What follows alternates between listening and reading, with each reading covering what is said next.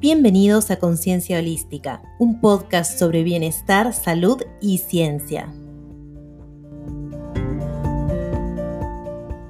Bueno, vamos a pasar a un par de preguntas que nos hicieron nuestros oyentes, este, podcasteros y algunos eh, heredados, ¿no? De Asociación Libre que se animaron a, a, entrar en, en nuestra plataforma eh, Silvia, ¿querés hacer la primera? Sí, sí, sí, porque eh, por una cuestión muy particular. La primera dice, se animan a relacionar la PINE con el psicoanálisis y, eh, bueno, los oyentes saben, a mí cada vez que se dice la palabra PINE, a mí me gusta decirla, me gusta que Lore la diga completa. Así que Lore, si nos podés iluminar al respecto, ¿qué es PINE? Eh, yo me vengué en un episodio y le preguntaba cada concepto porque me, me atosiga con esto, ¿no? Ella, ella, bueno, sí, para Silvia. Sí. Psiconeuroinmunoendocrinología. Ahí está, entonces bueno. Qué jodido, ¿eh? es un trabajo. Claro, por eso. Yo, yo encima que cada dos por tres una palabra se me escapa y, no la puedo decir, me pasan todos los videos. Y en las clases también, vos lo sabés. Y esa no sé cómo haces. No. Bueno, entonces. Psicoinmunoneuroendocrinología. Bueno. Entonces la pregunta es eh, si tenemos que relacionarla con el mm. psicoanálisis.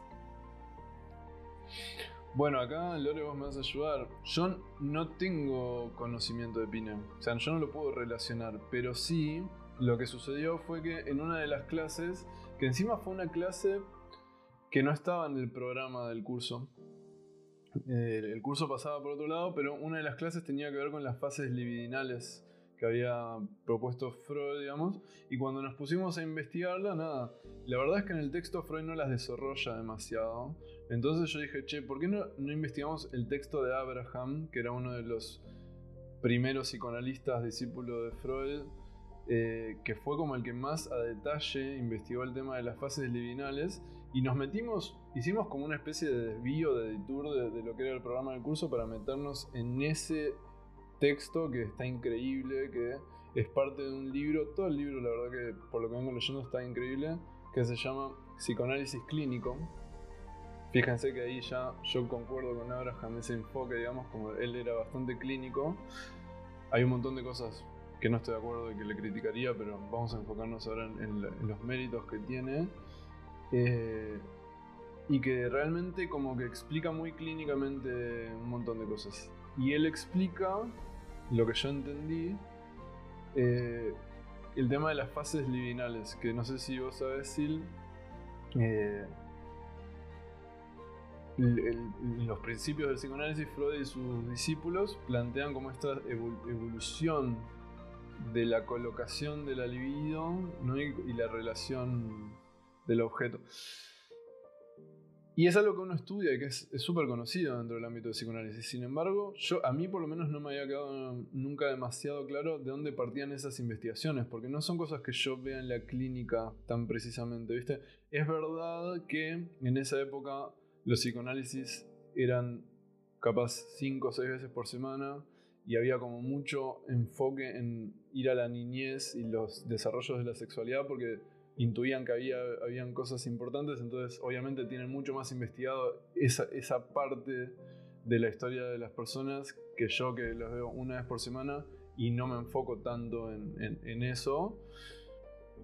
Pero bueno, la cuestión es que te van mostrando cómo algunos síntomas, fantasías, sueños, etcétera, tienen contenidos que son como raros, ¿no?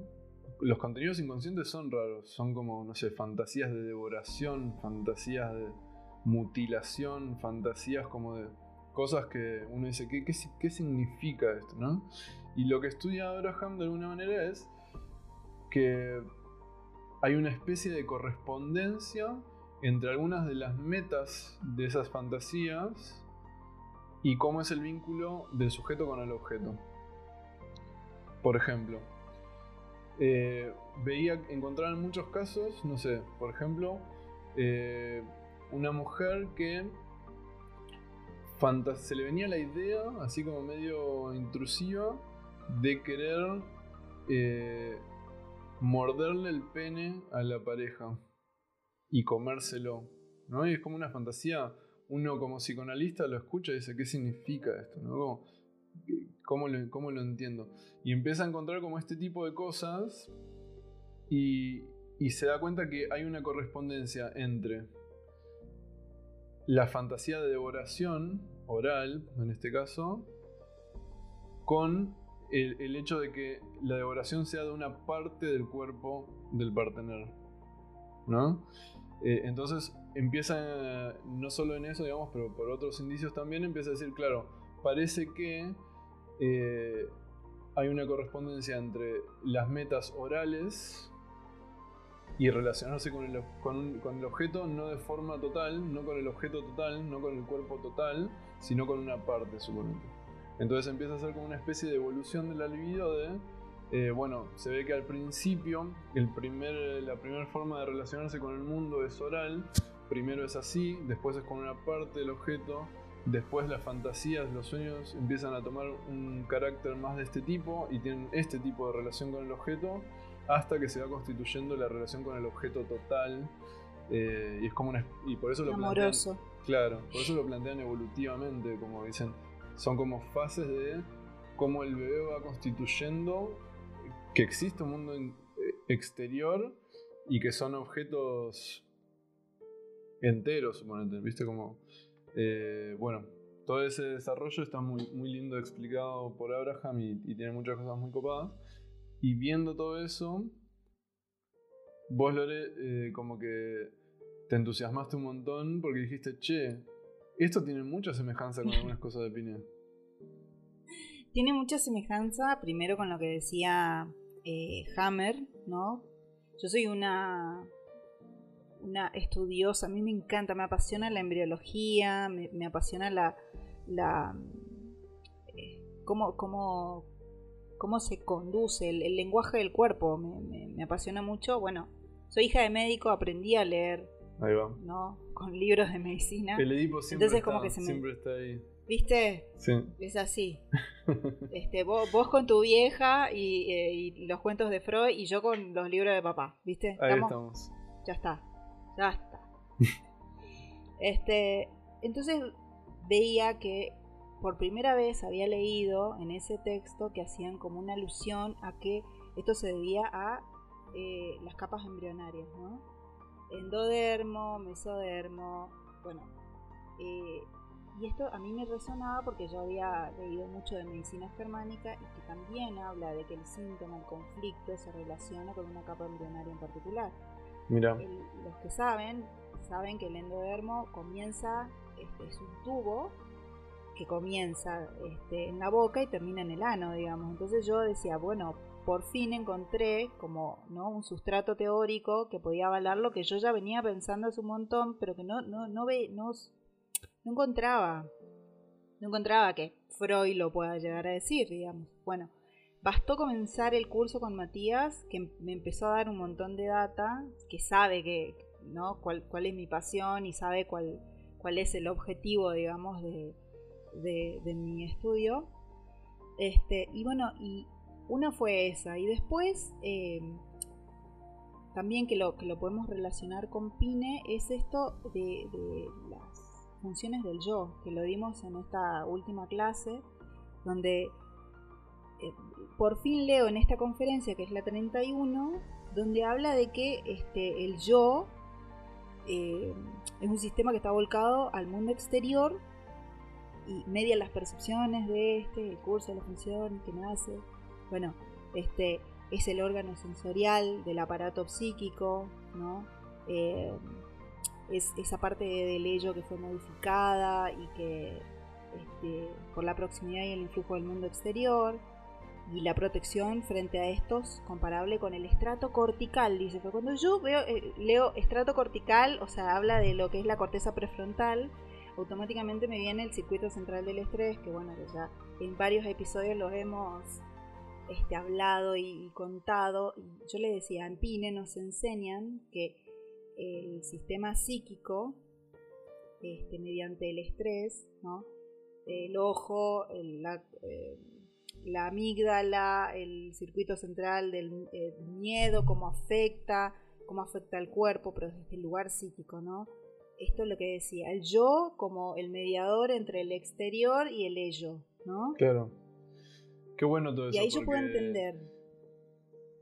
No, perdón, iba a decir qué bueno todo eso porque cuando yo leo eso de estrato cortical, eh, no significa nada para mí, ¿viste? Como que digo, no sé nada de eso y, sin embargo para vos mira todo lo que significa, está buenísimo. El, eh, justamente lo que frena el circuito central del estrés y hace que nosotros no nos enfermemos, o sea que este, este baño de cortisol, de glucocorticoides, no, no generen un estado de enfermedad en el cuerpo, es la corteza prefrontal, justamente donde está el yo, dice eh, Freud, ¿no? Donde está mediando entre el, ello y el mundo exterior, ¿no? Es la que frena, tiene la capacidad de, frenar, ¿no? Todo este circuito eh, central del estrés que genera que hormonalmente estemos desfasados, que el sistema inmunológico se ponga en alerta, que empecemos con una eh, un estado realmente de enfermedad. Entonces yo dije, wow, qué genial, ¿no? Porque yo esto ya lo veía, yo lo venía como no pensando, pero leerlo en Freud para mí fue como una sorpresa, pues sí eso, qué bueno, ¿no? No, no, decir, imagínate, para mí era como, mira mi delirio personal, qué loco, ¿no? Y bueno, yo lo pensaré así, pero bueno. Y entonces, eh, verlo realmente para mí fue increíble, ¿no? Y, y como ver ese yo que se está forzando. Y, y también me habías nombrado algo de esto de, de que Freud dice que el está abierto a lo somático. ¿Algo de eso también habías relacionado? Exacto, como yo lo veo, ¿no? Como yo lo veo como que el, síntoma es eh, un conflicto del órgano, o sea, es, el, órgano está capturado, ¿no? En esta fijación de la que hablábamos de, con Abraham, con, ¿no? Hay una fijación a un, a un órgano especial, ¿no? Que tiene que ver con una parte de, del del cerebro, ¿no? Eh, bueno, para los que saben embriología me, me van a entender. Pero bueno, ya, ya estamos en eso, ya estamos escribiendo sobre eso, es que... Eh, Se viene esa Pero todavía no es como... Sí, sí. Con, con, lo otro que decías de, de Abraham, eh, lo que entendí de lo que él relaciona con el desarrollo intrauterino, vos me vas a decir los nombres técnicos acá, eh, que, a mí me pareció también muy loco es, digamos, en psicoanálisis, por lo menos desde la llegada de Lacan, medio que todo lo que tiene que ver con lo biológico es, desestimado. Es como, es como no, esto no tiene nada que ver, está todo en el lenguaje, ¿no? Lo cual me parece que está re bueno en muchas cosas, pero tampoco, viste, cuando uno lee estos primeros desarrollos de los psicoanalistas, también es como que dice, ojo, porque es muy interesante lo que ellos ven, ¿no? Entonces, lo que decía Abraham era que cuando se desarrolla el feto, lo primero que se desarrolla tiene algo que ver con la oralidad y que después eso mismo se va como extendiendo y termina llegando hacia el ano. Y uno dice, y Abraham dice, por eso, después la primera fase libidinal es la oral y después es la anal. Y uno dice, ¿cómo hace ese, ese saldo? Y dice, no, es que la libido tiene esa conexión, ¿viste? Desde lo biológico. Eh, nada, muy interesante, la verdad que. Sea así es o no. un cerebro arcaico. Sí, claro. Es un cerebro arcaico que lo primero que genera es un tubo neural que es boca y ano. Y también eh, se encarga, pero rudimentariamente, de lo que es la sexualidad, o sea, eh, desde los órganos genitales, digamos, rudimentarios. Después, por supuesto, pasa mesodermo y ¿no? Ya empieza como a, complejizarse el cerebro y ya es como que la sexualidad toma otro carácter, ¿no? Pero eh, es muy interesante que lo pongan de esa manera porque es real, o sea... Claro, es muy loco, ¿no? Vuelvo a repetirte. Como hoy los psicoanalistas no somos médicos como eran en esa época, no, tenemos toda esta información y Abraham dice, el desarrollo de cómo se va constituyendo biológicamente el ser humano después se reproduce a nivel libidinal en los primeros años de vida siguiendo unos pasos muy parecidos. Hasta que llega la genitalidad a ocupar un lugar importante, pasa primero por oral, después por lo anal. Después dice Abraham, hay una etapa intermedia donde no hay distinción entre eh, algo de los genitales está como excluido, no hay distinción entre lo, femenino y lo masculino. Y Abraham dice, lo mismo pasa con los genitales a nivel biológico. Primero son uno, después uno desciende, el otro no, no sé qué, y se establece esa diferencia. No sé, es interesante, la verdad que está bueno. Sí, el, cerebro funciona principalmente, generalmente, por analogías. Y esas analogías se dan en, todos los niveles. Así que para mí tiene mucho sentido que eh, estos procesos biológicos eh, y ontológicos después se repliquen en, eh, otros niveles y bueno, ya llevando a lo, psicológico, ¿no? Que esas analogías sean macro, micro y estén interrelacionadas entre sí y bueno, se repliquen en todos lados. totalmente, mira. En todas las ramas, viste, por ejemplo, en psicoanálisis, hay quienes piensan que el psicoanálisis tiene que ver con todo y todo es explicado desde el psicoanálisis y yo no pienso que sea así, ¿no? Pero me ha tocado ver algunas cosas de, por ejemplo, enfermedades muy graves, muy graves, y que uno dice, esto nada, esto es orgánico, 100% orgánico. Acá la mente no tiene nada que ver, la emoción no tiene nada que ver.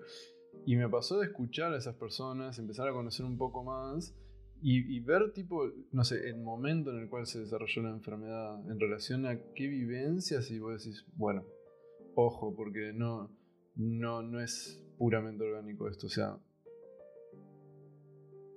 Sí, el, el cuerpo tiene su lenguaje que pasa es que no nos, no nos enseñan A, entender ese lenguaje. Es como que necesitamos desarrollarlo un poco más y es por eso que, por ahí estoy como muy implicada en, justamente por eso me siento tan identificada con vos, digamos, me siento implicada en poder eh, generar una teoría o, un entrecruce de teorías este, que se puedan llevar a la práctica justamente para poder atender estos casos. Bueno, yo biocodificación, eh, PINE, eh, psicoanálisis. Has hecho tantas cosas, Vos, vos realmente sos multidisciplinaria. Holística. Holística, holística, me gusta más. a mí realmente me, convoca esto del, del lenguaje del cuerpo, pero porque también tengo, tengo un camino en eso, ¿no? Vengo así como, como muy dirigida, digamos. A mí con 13 años me gustaba ver partos. Este, me encantaba ver cómo, ese cuerpo se partía en dos y, salía un ser humano, digamos. O sea, había algo de lo, de lo físico y del, de la sabiduría del, cuerpo que a mí me, me, me convocaba, ¿no? Entonces, como que, bueno, Mirá qué, qué pasatiempo para una chica de, tres años. Pero bueno, vos sabés, eh, los, dos como que somos medio almas viejas, ¿viste? Sí, Así que no te hagas el, joven porque... Muy chico. Me encanta, me encanta. Sí. Em, otra de las preguntas eh, de nuestros oyentes es, ¿qué opinas de quienes se autodefinen como analistas con perspectiva de género? Bien. Eh, o sea, ¿qué opino? Nada, me parece que está bueno. Me parece que está re bueno. En psicoanálisis, por suerte, hay algunas personas que se están abriendo a dialogar con otros discursos, eh, discursos de género, como quieran llamarlo, digamos. Eh, como una, apertura hacia toda la revolución de la sexualidad que está habiendo y que justamente del psicoanálisis, casi toda su teoría es sexual, ¿viste? Entonces, en parte el psicoanálisis se siente atacado, como no, no me hagas cuestionar mi teoría, pero otras personas dentro del psicoanálisis sí están como dialogando y replanteándose varias cosas, ¿no? Entre ellas, eh, hicimos varios videos algunos con Jorge Reiter, que es una persona que está recontra re metido en todo este tema y, que tiene unos desarrollos. Edipo Gay, que es su, libro súper recomendado, eh, cuestionando la teoría clásica psicoanalítica que pone la homosexualidad como una patología, de alguna manera. Entonces, fíjense hasta qué punto hace falta revisar algunas cosas. Eh, y nada, también, por ejemplo, el video que hicimos con Marica de Combativa, también eh, hablando de masculinidades, ¿no? Y qué significa ser varón, qué significa lo masculino. Eh, también como integrando un montón de discursos, la verdad que está re interesante. Ahora, no sé quiénes se definen como psicoanalistas con perspectiva de género, la verdad no sé a qué se refieren específicamente, pero sí me parece que apuntan a que no van a patologizar eh, las distintas orientaciones o las distintas identidades, como si el libro de, Jorge Reiter, Edipo Gay, él cuenta su experiencia en el psicoanálisis eh, como varón gay, ¿viste? Donde nunca se pudo leer eso como un deseo genuino y siempre se lo vio como algo a, ser trabajado en análisis de alguna manera, ¿no? Entonces, él cuenta que el psicoanálisis puede tener, en muchos casos, ese rasgo heteronormativo, ese sesgo heteronormativo. Y supongo que los psicoanalistas que tienen eh, perspectiva de género implica que, no, que, se, que se alejan de ese sesgo heteronormativo. Sí, es importante, creo yo, hoy en día darle, darle cabida a, a todo lo que implique correrse del discurso normativo, de todos los discursos normativos, ¿no? De darle darle lugar y darle cabida a todas las, todas las diversidades. No solo desde la disciplina de ustedes, sino en general, ¿no? Como sociedad y, desde otras disciplinas. En general, sí, ¿no? Hace falta hacer una revisión de un montón de cosas. Yo todavía estoy esperando, porque Jorge, viste que hizo como esta crítica de la concepción del Edipo clásico, tanto de Freud como de Lacan, porque ambos tienen como una perspectiva similar en eso. Eh, más allá de que se suele decir que Lacan, la teoría lacaniana es más aplicable a, digamos, como que no está tan atado a la biología, suponete. Pero no, o sea, Lacan dice explícitamente cosas que son heteronormativas, entonces eh, también hace falta revisar. Y estoy esperando que Jorge haga como su versión del Edipo, no, no capaz tan amplio, pero él quiere como decir, bueno, es criticable esto, bueno, pero ¿cómo lo podríamos entender de otra forma? ¿Viste como estoy esperando? Claro, eh, está bueno, está bueno su versión. Y aparte que es un es su versión. está bueno, cualquier subversión es buena, ¿no? Acá las ovejas negras, rebeldes. Así es. Bien. Bueno, esta es una pregunta que nos hicieron llegar a nuestras redes. Es, em, ¿qué significa que sueñe que estoy fornicando con mi abuela? Eh, cosas muy buenas, muy buenas. Eh, no lo sé, no lo sé. Eh, respondiendo en serio, puede significar un montón de cosas. Pero seguro algo importante con la abuela. Bueno, descubrimos, descubrimos que, hay toda una, ¿cómo es? Una genealogía de super Joes. En el último, en, la última clase, eh, Silvia te puede decir un poco más sobre la teoría de la Eva mitocondrial, ¿no? Que ella es como que la experta en la materia. Que la, has nombrado eso. Pero bueno, por ahí va. Que eso, eso es lo que vos relacionás, si entendí bien, con la idea freudiana de la filogenética. Nosotros tenemos la posta de que genéticamente y epigenéticamente hay un montón de cosas que son heredables, que cuentan historias, que tienen que ver con nuestros ancestros y que este, pueden modificar el destino incluso de, de nuestra existencia. ¿No es cierto, acá mi científica favorita. Así es, y con respecto, con respecto a la, lo que decías de la EVA mitocondrial, em, siempre se dice ¿no? que eh, papá y mamá aportan en igual medida un 50 y 50%, ¿no? Pero esto en realidad no es tan así, si vamos a lo, a lo biológico, así puramente biológico, porque eso, el 50-50 se cumple en cuanto al ADN eh, nuclear, ¿sí? Tenemos la mitad de cromosomas maternos y la mitad de cromosomas paternos. Pero ¿qué pasa? Eh, el hombre, es decir, el espermatozoide, solo eh, aporta el núcleo, ¿sí? El resto de las células se pierde en el momento de la, de la fecundación. Y la madre, la mujer, lo que aporta es el citoplasma y en el citoplasma están las mitocondrias y las mitocondrias también tienen su propio material genético, ¿sí? que eh, influyen muchas cosas. Entonces, eh, podría decirse que eh, la mujer aporta el 50% sí, pero un poquito más también. Mm, mirá qué interesante eso. Y que se puede rastrear esto, estos genes, ¿no? Esto, este material genético se puede rastrear hasta la, la primer mujer, digamos, allá en África. Claro.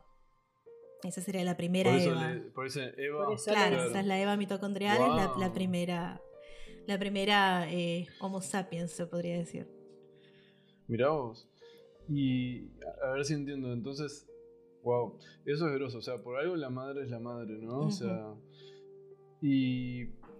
Y fíjate vos qué contrapuesto está eso con esta concepción eh, de por ahí los primeros no primeros, pero bueno, los científicos del siglo, no sé, XVI, XVII, que te hablaban de un homúnculo y hasta te dibujaban el, espermatozoide con el, un bebito así eh, acurrucado dentro del espermatozoide y que la mujer solamente era el recipiente, ¿no? Como que, como que el hombre aportaba el, ser completo, era el que, el que creaba ese, ese, nuevo ser y que la mujer simplemente lo era, era un, sí, un receptáculo donde ese, ese nuevo ser se se desarrollaba.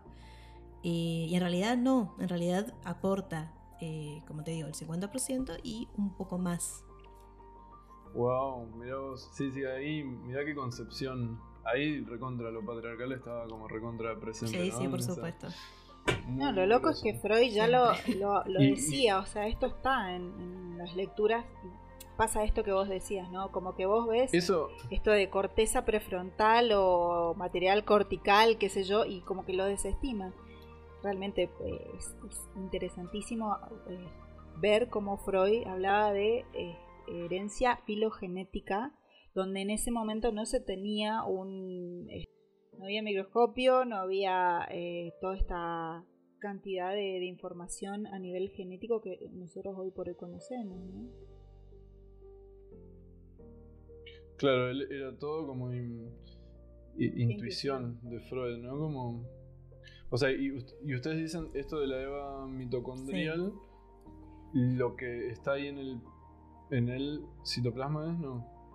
Sí, sí, en el citoplasma, en el citoplasma eh, eso tiene que ver con la epigenética, digamos, con, con cosas que son modificables en la experiencia vivida de la persona es eh, otra forma de herencia eh, genética. No necesariamente epigenética, o sea, también, sí, también eh, digo, pueden haber digo lo de epigenética porque escuché su, su episodio de la epigenética, este, que yo lo que entendí fue esto, como que están los genes y, que se puede influir, digamos, este, mediante la experiencia vivida o algo así. Que supongo la idea o no sé si ustedes apuntaban más como a lo que se manifiesta o no se manifiesta. Es más que nada eso, es otra forma de herencia eh, genética. Sobre esto, sobre la herencia mitocondrial, eh, también se pueden, se pueden realizar modificaciones epigenéticas, pero em, vendría a ser una forma, es algo, una forma de herencia, quizás, bueno, para ir redundante, ¿no? Eh, pero es ancestral y es ese, ese linaje materno, ¿no? Porque vendría el hincapié sería, estaría en ese, que es un linaje materno, porque es algo que se, se va eh, transmitiendo desde la Eva mitocondrial hasta nosotras, las mujeres actuales, y eh, va por vía femenina. Así como del mismo modo eh, hay una, un linaje paterno y una herencia masculina en, mediante el cromosoma Y, ¿no? En el caso de los hombres. Esa sería eh, una... Son como dos ah, linajes, ¿no? Dos linajes. Como los hombres solo, eh, digamos, son los únicos que tienen el cromosoma Y, eso es puramente linaje paterno. Masculino y paterno. Y las mujeres son las únicas, o sea, los hombres no pueden, no, no aportan sus mitocondrias.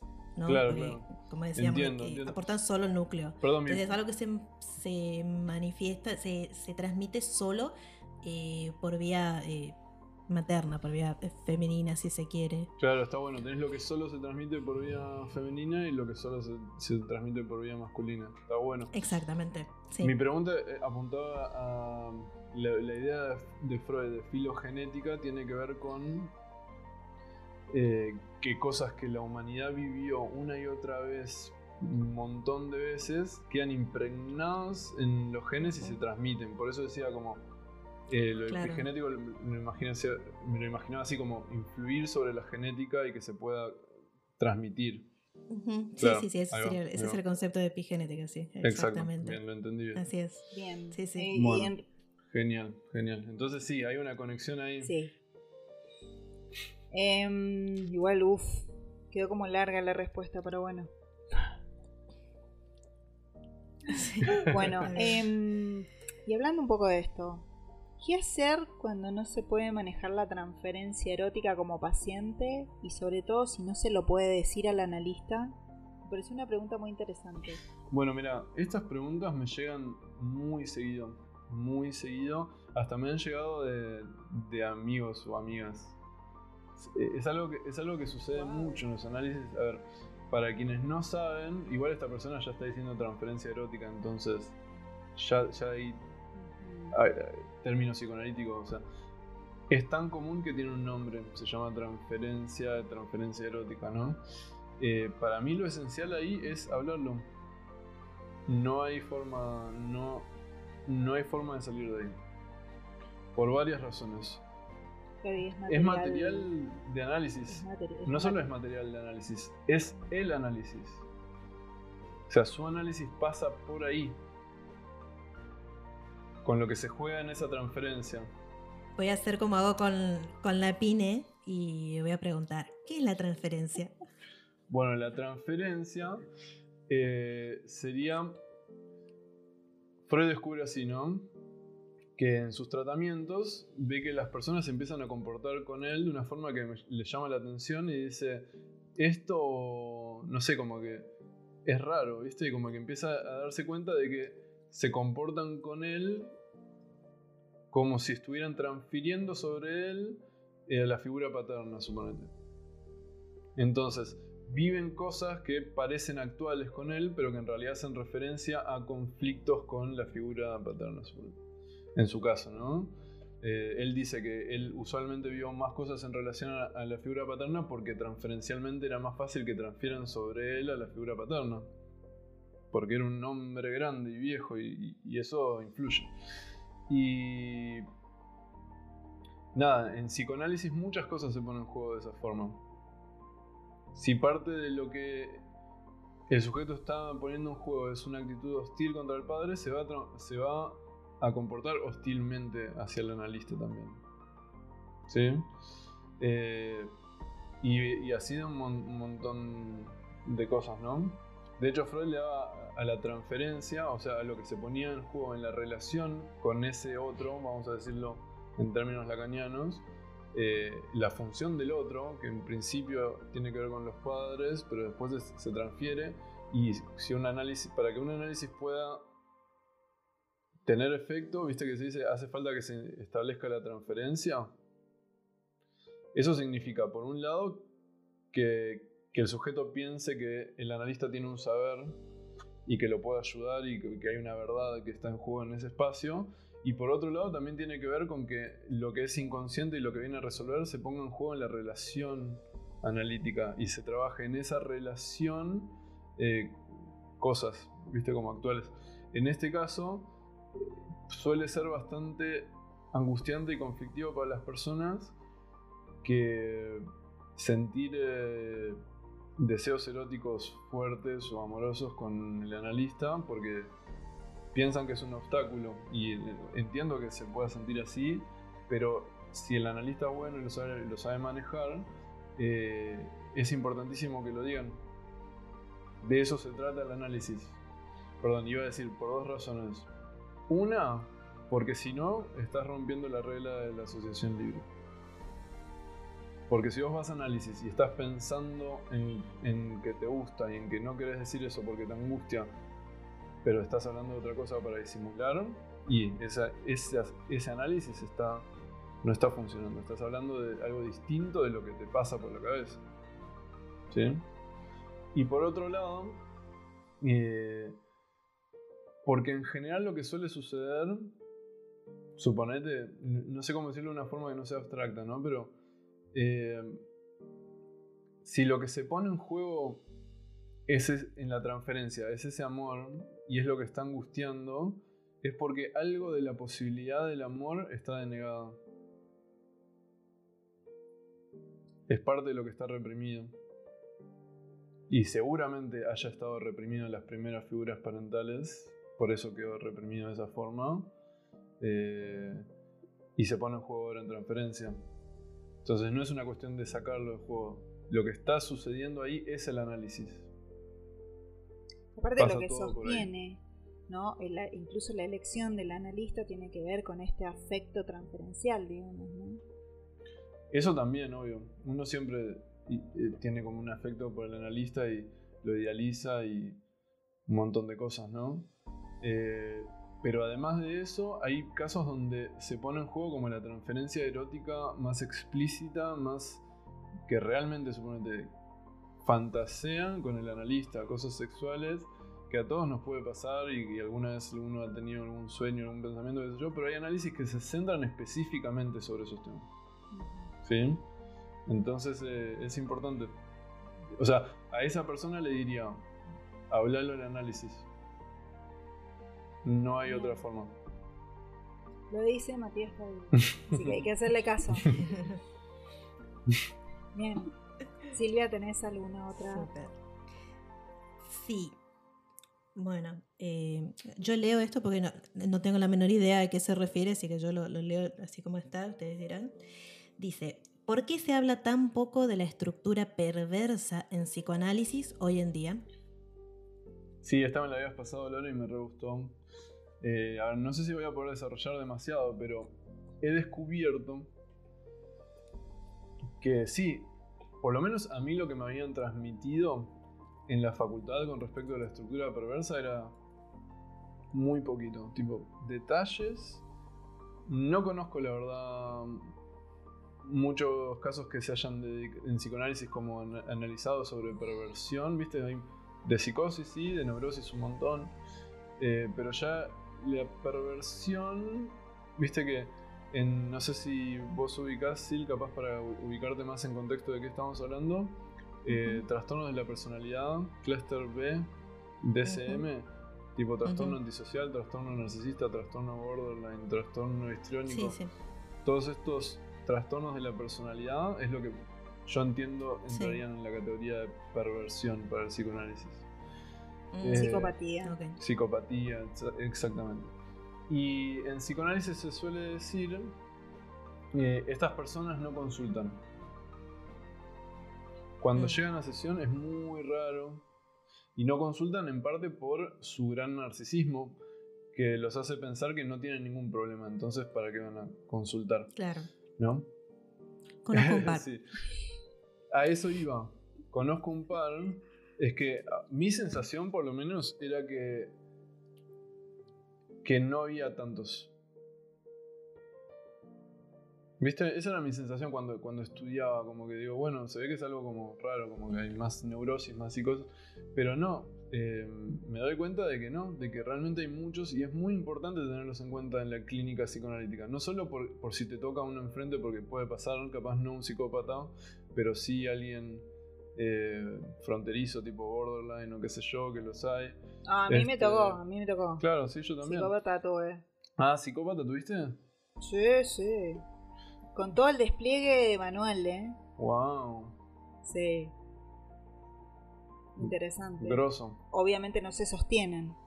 No, es, es como dos o tres entrevistas y después chau. O sea, y vienen como a impactar al, terapeuta, ¿no? No vienen a otra cosa, digamos, no, no es un... Angustia. No es un motivo de consulta, no hay angustia, no hay nada.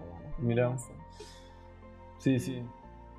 Es loco, ¿eh? A mí así con un psicópata no, me pasó, pero eh, es interesante. Y es clave porque, primero porque te puede tocar alguna personalidad este, con este tipo de trastornos. Y segundo que cuando vos escuchás a los neuróticos, eh, o lo que sea, el padre, la pareja, el amigo, viste como muchos de los conflictos que cuentan tienen que ver con que están relacionados con una persona así. Entonces está bueno saber que existe, saber cómo son sus características para poder identificarlo, saber la trampa en la cual pueden caer las personas que es, eh, no sé, en, general pasa por acá, me parece como eh, perdonar por demás, eh, justificar, ¿no? Como tapar las fallas de estas personas, sobre todo cuando son los padres, ¿Viste? Eh, entonces nada, conocer más de, esa estructura es muy clave, me parece, y, pienso que es un pendiente del psicoanálisis. Quizás lo podés abordar vos. Me encantaría, me encantaría, sí, lo he pensado, lo he pensado, me encantaría en algún momento. Vamos a ver. Realmente la lista que estás dando es, es bastante precisa y muy actual, así que está como para que no anoten Sí, está interesante. Yo estuve viendo un montón de videos al respecto porque, no sé, es un tema re interesante. Bueno, eh, justamente videos que no son de psicoanálisis porque no está tan trabajado. Coincido, ¿viste? Como está tan, tanto más trabajado en la psiquiatría, suponete, o en, em, desde otras corrientes, que me parece es un pendiente. Y se ven cosas interesantes, o sea, se ven cosas interesantes, no sé. vamos a investigar, lo dejamos para más adelante. Bien. Em, ¿Por qué te decidiste por el formato YouTube? ¿Pensaste mm. en hacer un podcast, un blog? Pero bueno, primero, ¿por qué YouTube? Soy de Leo, yo quiero que me miren. Y. Esa es una razón. Esa es una razón. Y después nada que. Según Astromostra, es una gran razón. Es una gran razón, es una gran razón. Eh eh, yo quiero eso, o sea, en parte es, un interés egoísta y también pienso que es muy importante hoy en día eh, la transmisión eh, vía video, suponete, ¿no? O sea... estamos en la era de la imagen. Estamos en la era de la imagen. Es como... Cuando yo arranqué, creo que lo decía mi abuela, que creo que vivía en ese momento. Le decía no me acuerdo en qué contexto, pero como teníamos discusiones al respecto y yo le decía, dice, bueno, pero, a ver, vos podés leer el texto de Freud, suponete. Pero si hubiese un video en YouTube de Freud explicando el texto y hablándote así un poco más bajado a tierra, ¿no? No sé si te digo, yo lo prefiero capaz, pero eh, no sé si lo preferís o por lo menos lo ves porque es muy rico, ¿entendés? Porque no son solo las palabras, es la entonación, son los gestos, son el lenguaje más coloquial, uno retiene más la información, por lo menos algún tipo de personas o muchas personas retienen más la información cuando es acompañado visualmente o no podcast también, porque yo creo que hoy, hoy en día yo consumo YouTube de esta forma y creo que mucha gente también. Te pones el video y te pones a lavar los platos, te pones a hacer no sé qué. Entonces en realidad es una especie de podcast. Eh, de hecho, están un, montón de tus episodios están eh, subidos a una plataforma de podcast, pero no todos. ¿Cuál bien? ¿Cuál bien? Los tengo que subir. Sí, los tengo que subir.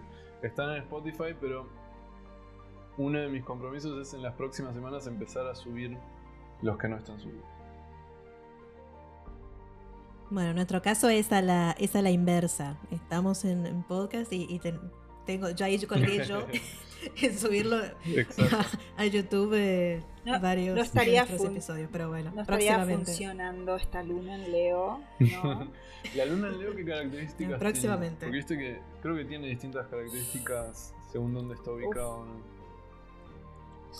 ese es, otro episodio. Otro episodio ¿no? Sí. sí. Mm. Bueno, eh, astroterapéutica también fue uno de mis. Hice incursión en astroterapéutica, así que como que iba por ahí también. Pero demasiado holística sería. la formación. demasiado holístico. Eh, me encanta. nunca es demasiado. Eh, sí, sí, me encanta. La astrología es re O sea. Sí. Perdón. No, sí, sí, continúa, continúa. Eh, blog, eh, esto de escribir, de ir subiendo como, como pequeños artículos, pequeños escritos. ¿Te interesa ese tipo de, de plataformas o no? Mira, sí. Eh, hace mucho, o sea, como que me gusta tanto enseñar y me gusta tanto hacer videos y qué sé yo, que realmente no, no le dedico a la escritura tiempo, hace mucho tiempo, hasta que me puse a escribir este libro. Eh, y que lo estoy disfrutando mucho, me gusta mucho, la verdad que es lindo. Eh, también es como un experimento de, encontrarme cómo, cómo, me gusta escribir, ¿viste? Como encontrar mi estilo. Eh, es re lindo, ¿viste? Como, es como un arte nuevo, es un arte nuevo. Entonces es como encontrar cómo me siento cómodo haciéndolo, cómo lo quiero hacer y, supongo que lo iré puliendo. Eh, sí me doy cuenta que disfruto mucho, ¿viste? Yo a veces hago posteos de Instagram y subo una frase a veces mía, a veces de Freud, a veces de otros, qué sé yo. Y en los comentarios, no, en la descripción, no sé cómo se llama, como en el pie de foto, hago un desarrollo, ¿viste? Y disfruto mucho de hacer esos desarrollos que tienen como, me gusta el formato porque es como cortito y lo disfruto mucho, ¿viste? Eh, y siempre eso me da la pauta de que digo, che, me re gusta escribir porque este disfruto cuando hago esos pequeños desarrollos de esas Así que supongo que sí, un blog y qué sé yo, me, gustaría en ese sentido, pero no creo que lo haga por lo pronto, en este momento. Cuando el día tenga más de 24 horas, quizás. Exacto, exacto. Bueno, a mí me quedan chicos los pies de, Insta. de foto. Bueno, Silvia acá sabe. Entonces me tuve que hacer un blog. Sí, esa es, nuestra lucha interna. De la longitud de los pies de foto, esa es nuestra lucha interna. Claro, claro. Eso sí, Eso, eso, es interesante de esta época también, va, creo que de todas las épocas, ¿no? Pero eh, que cada red social tiene un formato y uno tiene que aprender a hacer su arte aplicado a ese formato. Suponete, si tuviera Twitter, que no tengo en este momento, pero que también pensé en algún momento, te tenés que adaptar al formato Twitter, que es no sé cuántos caracteres. ¿Viste? O el formato Insta, necesariamente tenés que poner una imagen. Es interesante.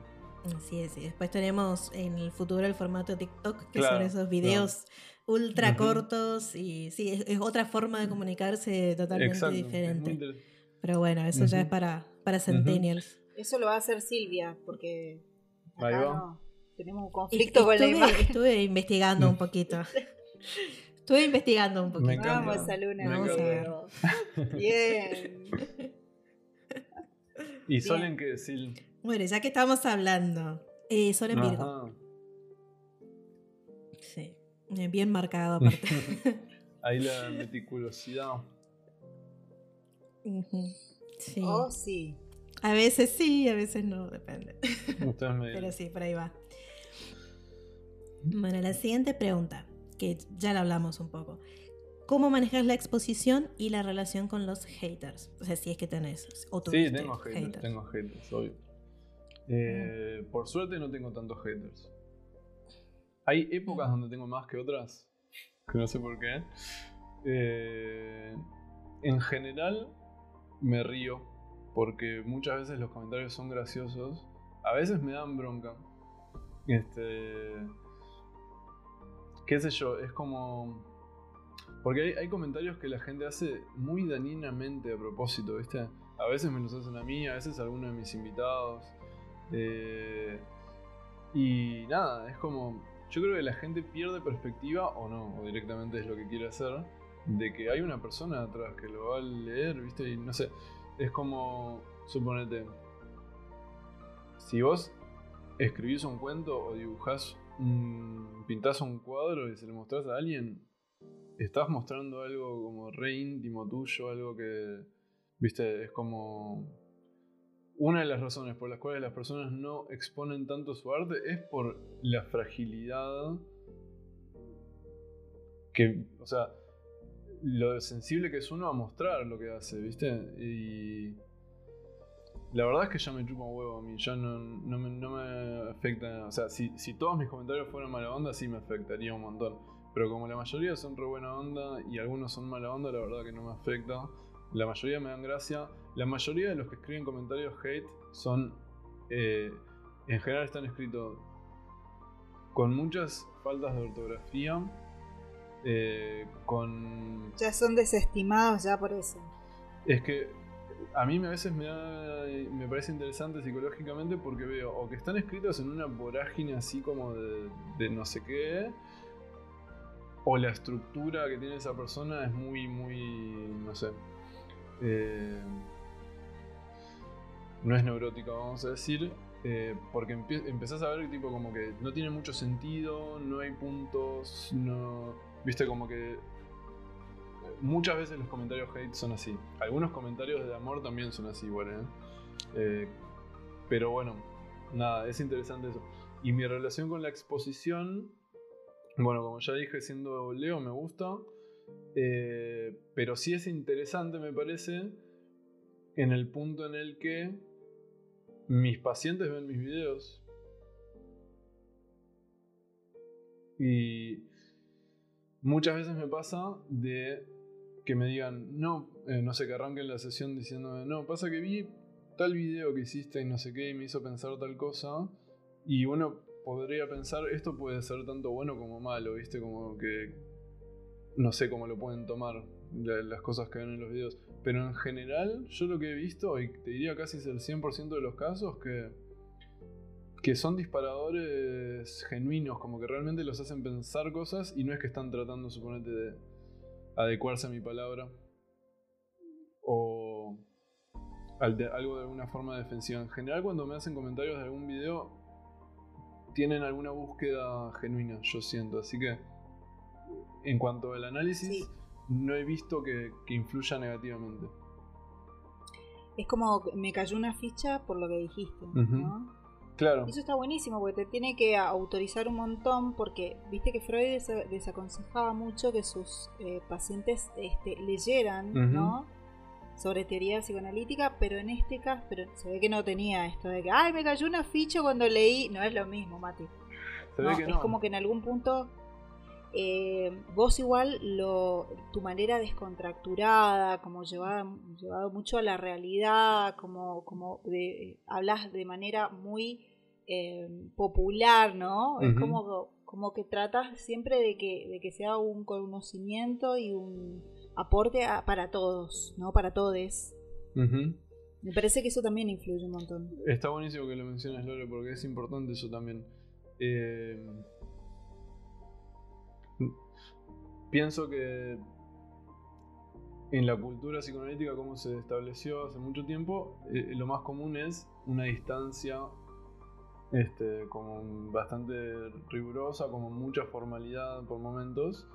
Eh, y a mí me parece que en esta era eso es cada vez más difícil porque suponete que no sos youtuber como soy yo. Eh, nada, tenés un perfil en Insta y tenés este, tal cosa y si vivís en un pueblo te lo encontrás y es un problema si vos pones una imagen cuando estás en el consultorio y después cuando te encuentran sos otra cosa. Es raro. ¿Entendés? Entonces yo siempre traté de no de hacer eso lo menos posible, o sea, de, ser lo más yo posible, cosa de que cuando me ven en los videos soy yo, cuando me ven en el consultorio soy yo y si me encuentran por la calle también soy yo.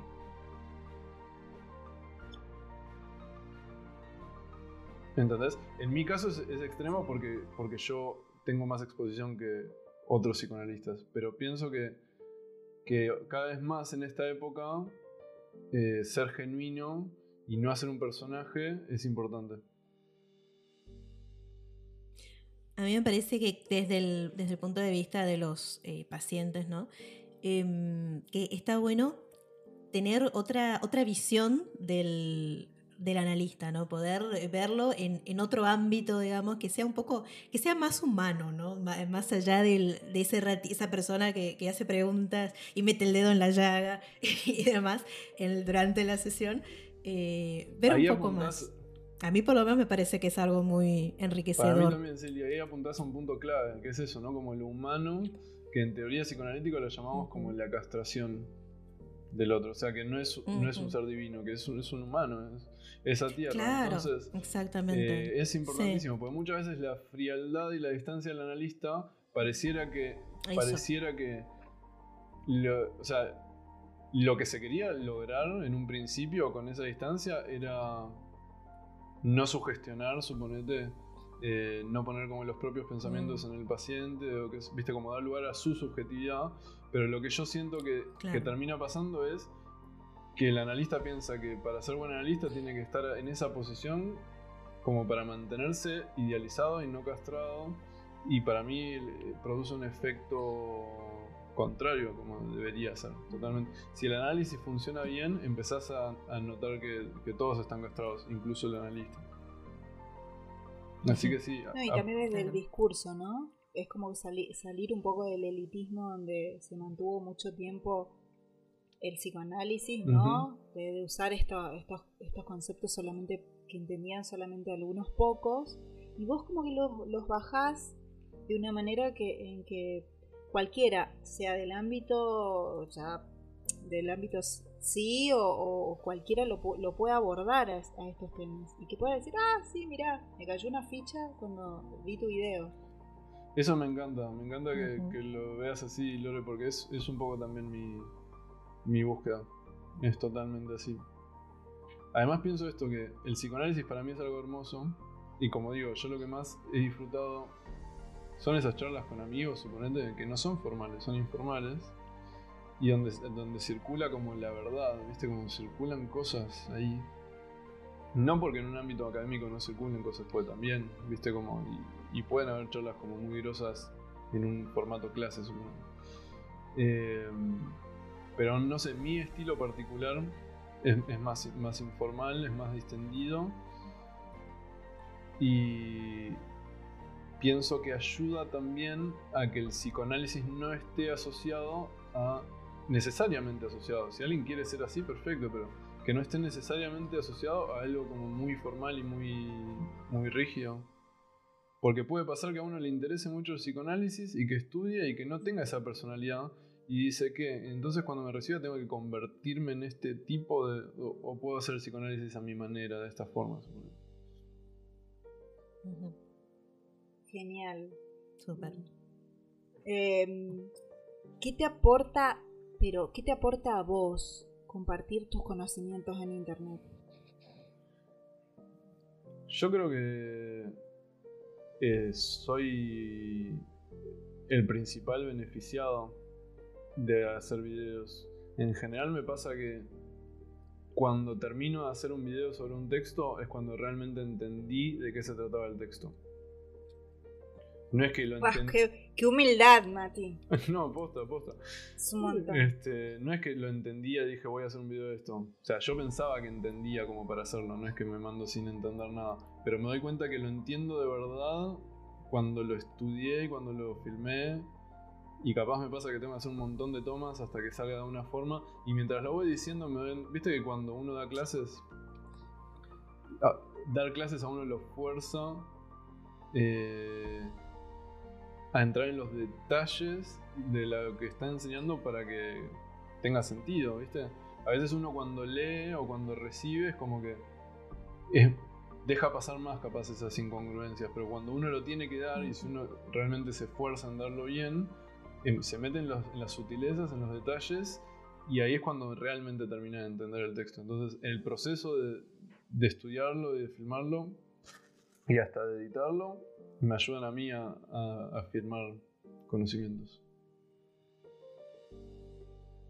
Súper. Em, otra pregunta. ¿Sentís que tu vida sería muy diferente si no hicieras esto de, YouTube y si te dedicaras solamente a la, la clínica, a la, terapia? Sería radicalmente distinto.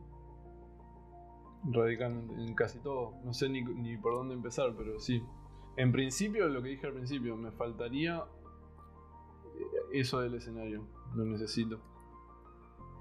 Es parte de mi deseo. La docencia. La docencia. Atender me encanta. Pero atender es en gran medida escuchar. Y yo también quiero hablar. Me gusta también. Entonces, este... Hermosa frase. sí. La vamos a poner tipo meme. Exacto. Entonces siento que me faltaría eso, en principio. Capaz lo podría encontrar de otra forma, pero me gusta hablar de esto. ¿Listo? Eh, sí, sería re distinto. En, en, todo. Wow. Bueno, acá hay otra pregunta. ¿Calendarizas tu, tu contenido o vas decidiendo sobre la marcha? Lo que te va gustando. Idealmente sí. Tengo como un plan y, y cuando me logro organizar lo tengo bastante bien organizado, pero después suceden cosas y tengo que ir modificando sobre la marcha, haciendo malabares y demás. Pero sí, idealmente lo trato de planificar. Bien. Bueno. bueno. hemos llegado al, final, wow. Che, estuvo buenísima la entrevista, gracias. Este, lo re disfruté. Ah, bueno. Satisfacieron ahí a mi Leo interno y nada, divertido, divertido. Muy buenas preguntas, buen diálogo. Ah, bueno.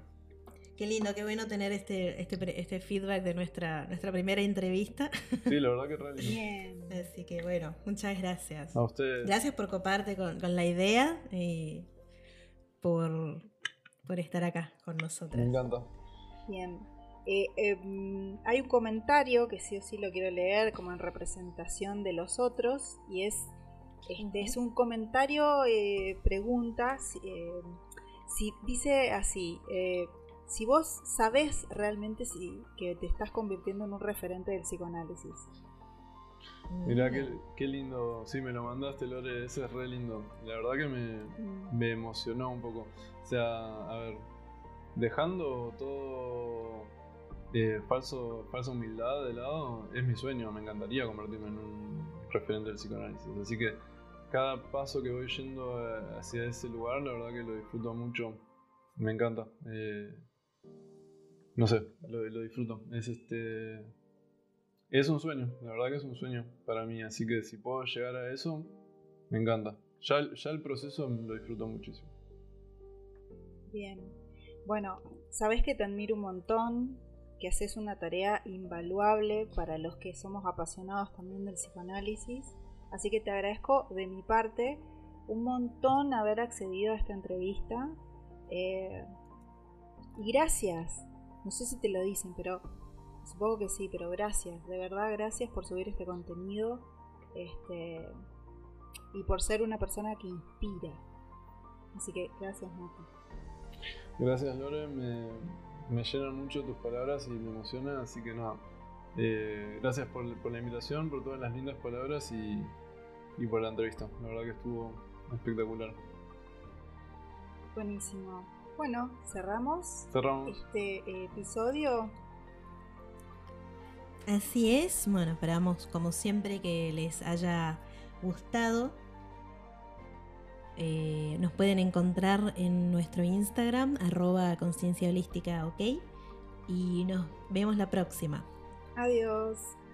Ah, pará, pará, pará, pará. No, nos tenemos que despedir como se despide Matías de la Nación Libre.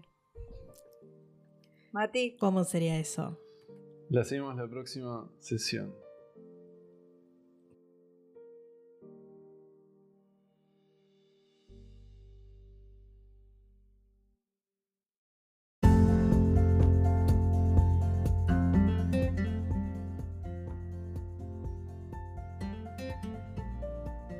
Esto fue Conciencia Holística. Seguinos en nuestro Instagram, arroba conciencia holística ok.